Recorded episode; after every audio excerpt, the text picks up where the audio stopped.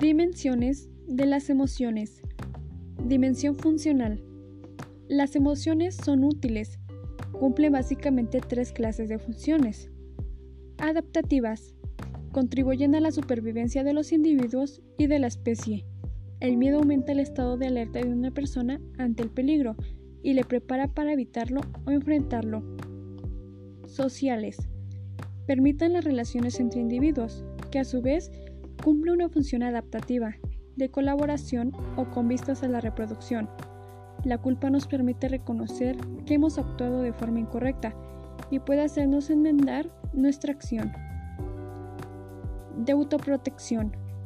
Garantiza la integridad del individuo.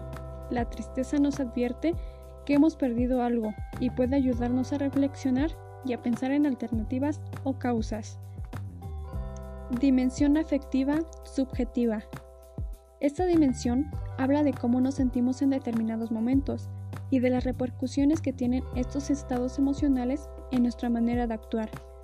Cuando una persona se siente alegre, su percepción de la dificultad de una tarea disminuye y se siente más capaz y con energía para realizarla. Hay vivencias emocionales compartidas y otras subjetivas. Las diferencias en el modo de sentir dependen de las experiencias previas.